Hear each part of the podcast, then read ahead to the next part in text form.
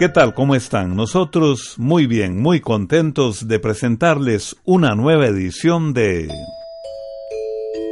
Oigamos la respuesta. Bienvenidos amigos y recuerden, comprender lo comprensible es un derecho humano. En el programa de hoy, descubra cuál es el planeta que llaman Nixtamalero. Además, conozca qué hacer con una plaga de alacranes. ¿Ha escuchado usted hablar del suero antiofídico? Quédese con nosotros y descubra cómo se fabrica. Escuche las respuestas a estas y más preguntas en el programa de hoy. Acompáñenos. La primera pregunta del espacio de hoy nos la envía el señor Miguel Sánchez por medio de un mensaje a nuestro Facebook desde San Salvador, El Salvador. Dice don Miguel, mi saludo y muchos agradecimientos por su programa tan educativo. Los escucho desde niño. ¿Qué planeta es el que se mira en el oriente a las cuatro de la mañana? Nuestros ancestros le decían Nix Tamalero. Oigamos la respuesta. Don Miguel, primero queremos agradecerle su fiel sintonía. Muchas gracias por acompañarnos por tantos años. Es con las preguntas de todos nuestros oyentes como usted que juntos aprendemos de muchísimos temas. Ahora bien, el planeta que en El Salvador, Guatemala y Honduras se conoce como Nixtamalero es Venus, Venus es el segundo planeta desde el Sol después de Mercurio. Venus es, además, el astro más brillante del firmamento después del Sol y de la Luna. Como curiosidad le contamos de dónde viene el nombre de Nixtamalero. Se cuenta que al planeta Venus se le empezó a llamar Nixtamalero porque se decía que el lucero se levantaba muy temprano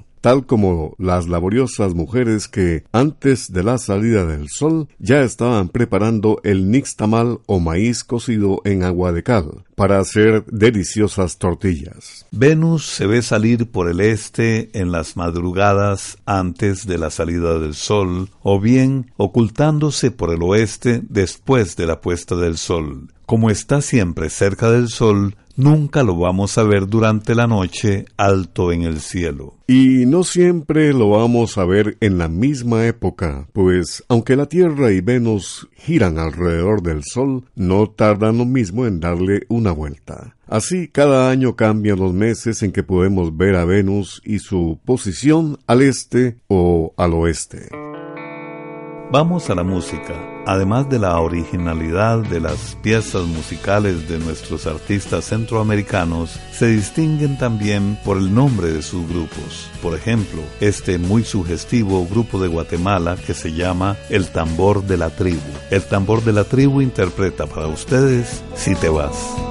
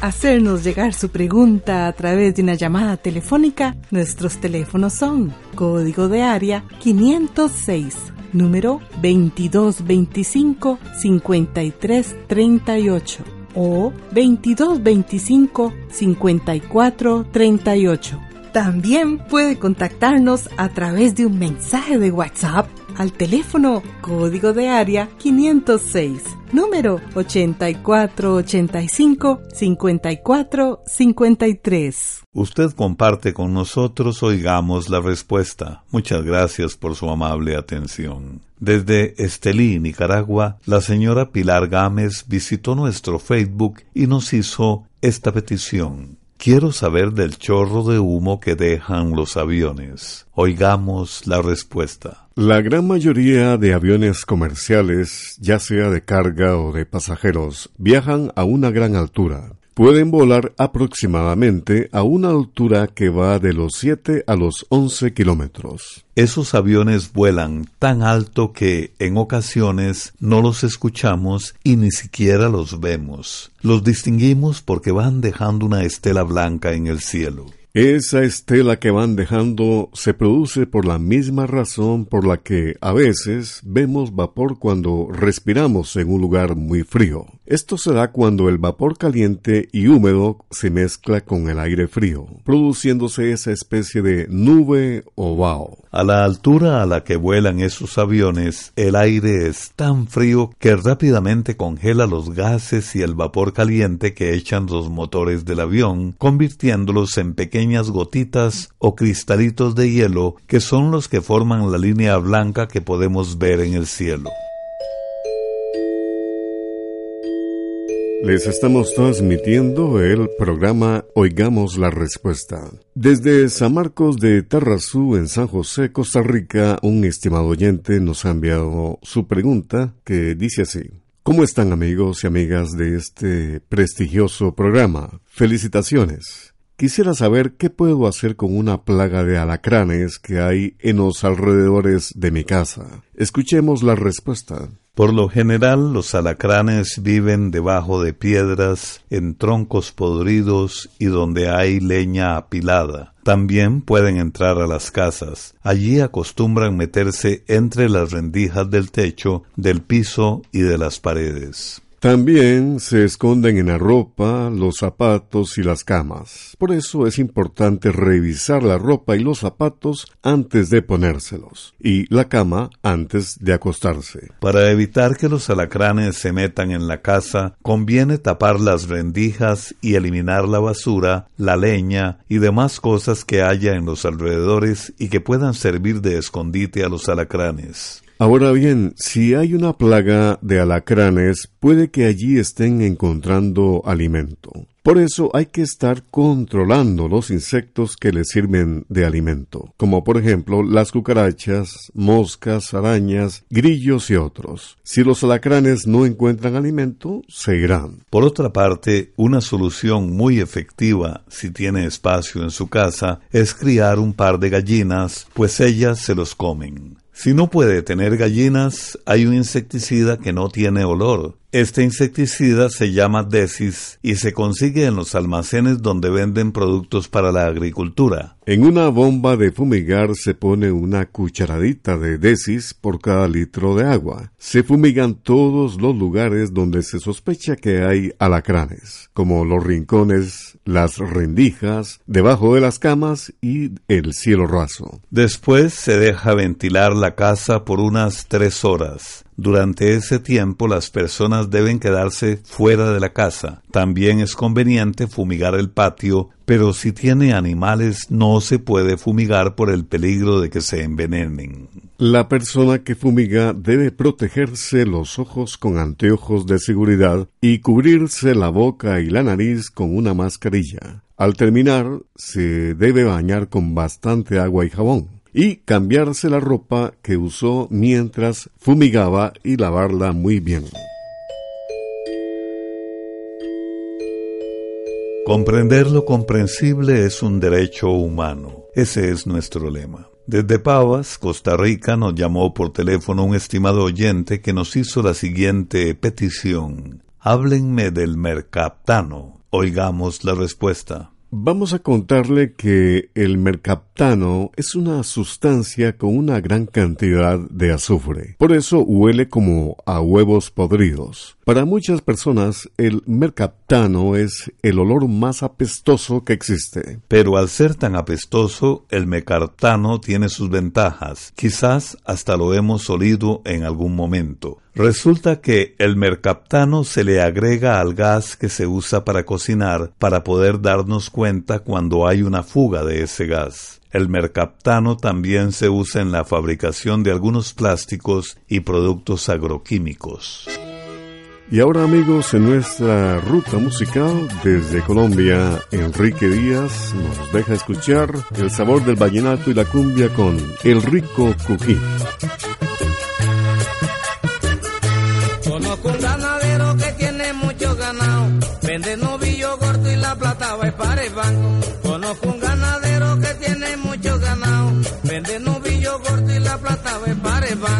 Lo miro usted en la casa blanquito como un carrao, se come una comida y ese se pidió apurado. Cuando no encuentra bollo se come pidió vacío, ese rico atendado cada día vive aburrido. Cuando no encuentra bollo se come pidió vacío, ese rico atendado cada día vive aburrido.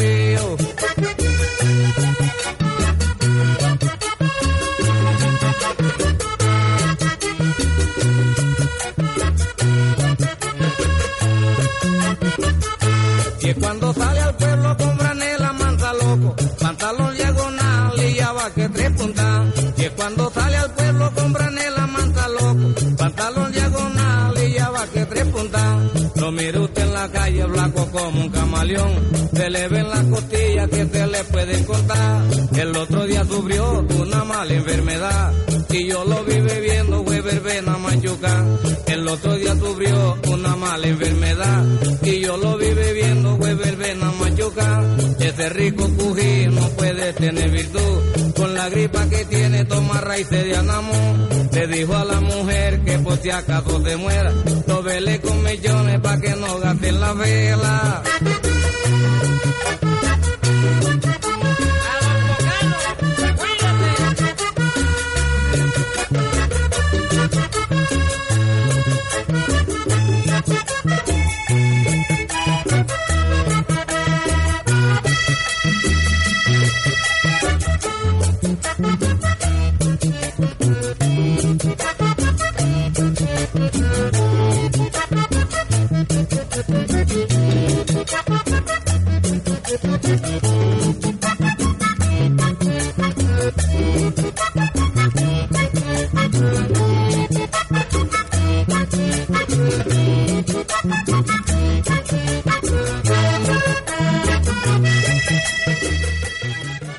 Envíenos sus preguntas al apartado 2948-1000 San José, Costa Rica.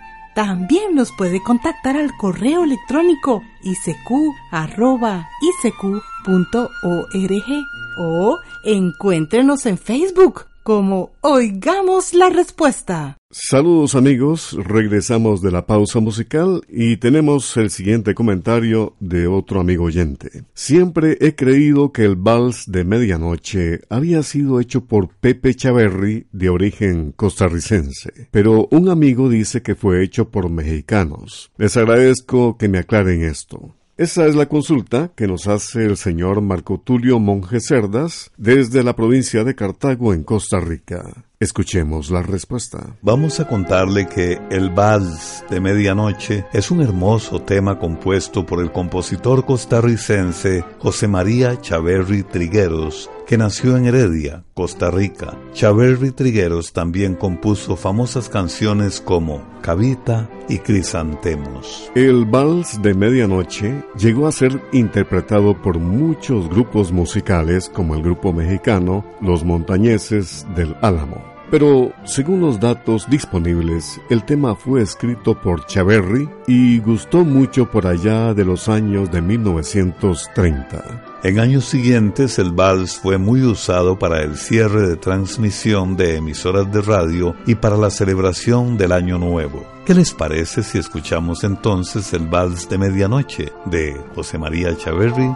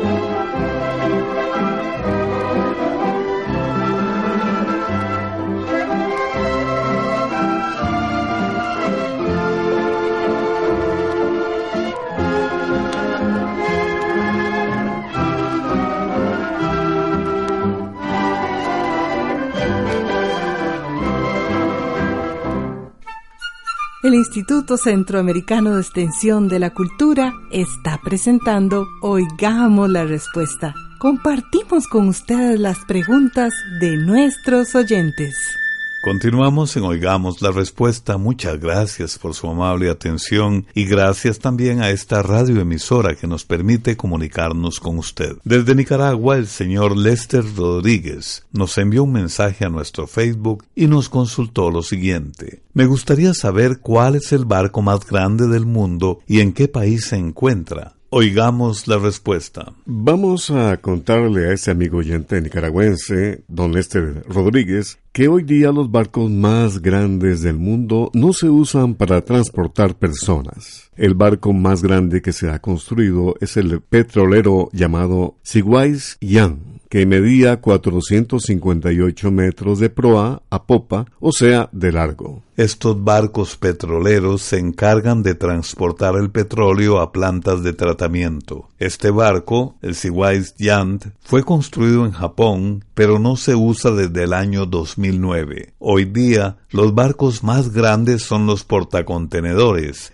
que son capaces de transportar miles de contenedores con diferentes productos de un lugar a otro. El más grande es el portacontenedores OOCL de Hong Kong un país de Asia. Este mide casi 400 metros de largo y puede transportar 21.413 contenedores. Otro barco enorme es el portacontenedor Merckx Madrid de la empresa alemana Merckx este barco tiene 399 metros de largo y es capaz de transportar 20.568 contenedores. En cuanto a barcos de pasajeros, actualmente el más grande es el crucero Harmony of the Seas de la empresa Royal Caribbean. Mide 362 metros de largo. Este crucero viaja del puerto Cañaveral, en Florida, hacia diferentes destinos del Mar Caribe. 54 años de traición. Usted está en sintonía del espacio Oigamos la Respuesta. Desde la cabina de Radio Amistad en Honduras nos llegó esta pregunta. Uno de nuestros oyentes nos pregunta, ¿cómo se prepara el suero antiofídico? Escuchemos la respuesta.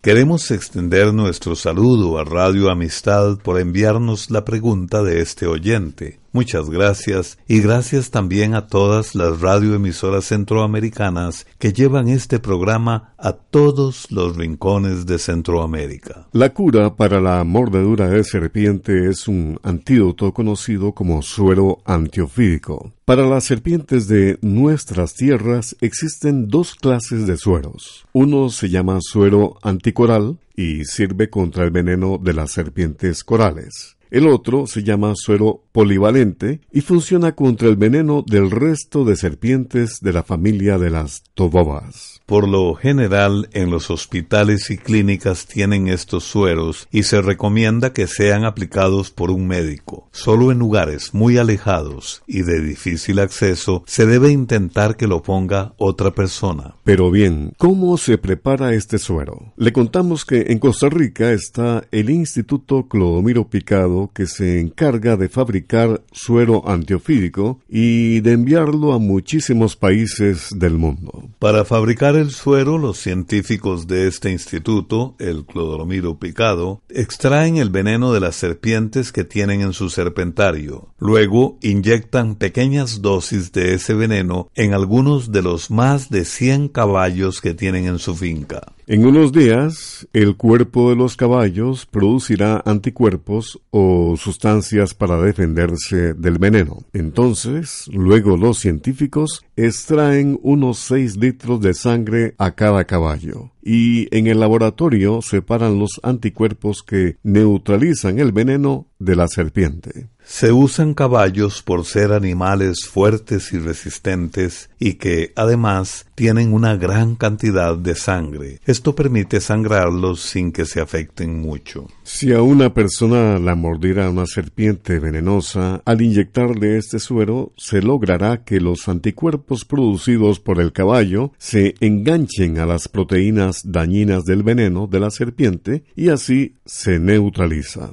Para terminar, le diremos que los caballos que usan para hacer el suero antiofídico son cuidados con esmero. Se tienen cerca de los laboratorios y allí pastan como cualquier otro animal. A veces ocurren complicaciones, pero en general son animales que no quedan inválidos. Estos animales, los caballos, son inyectados con veneno regularmente y sangrados. Al final de su vida, estos nobles animales habrán salvado a muchas personas de la mordedura de una serpiente. Programa A Control 13. ¿De qué se hace la apendicitis? ¿Qué es un cetro? ¿Es cierto que el pescado reduce el asma en los niños? Las respuestas a estas y otras interesantes preguntas las podrá tener usted en nuestra próxima edición de Oigamos la Respuesta. No se pierda nuestro programa. Y así llegamos al final del programa del día de hoy.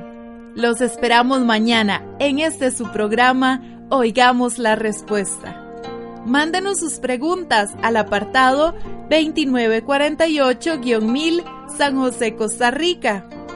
También puede enviarnos sus preguntas al correo electrónico icq.org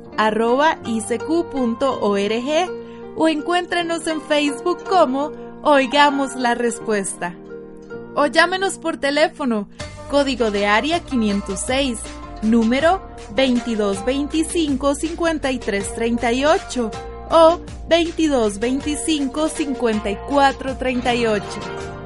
Recuerde que comprender lo comprensible es un derecho humano.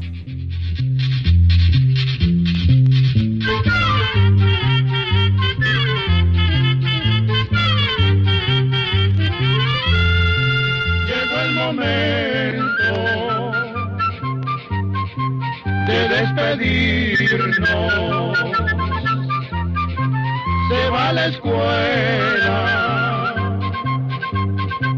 se va cantando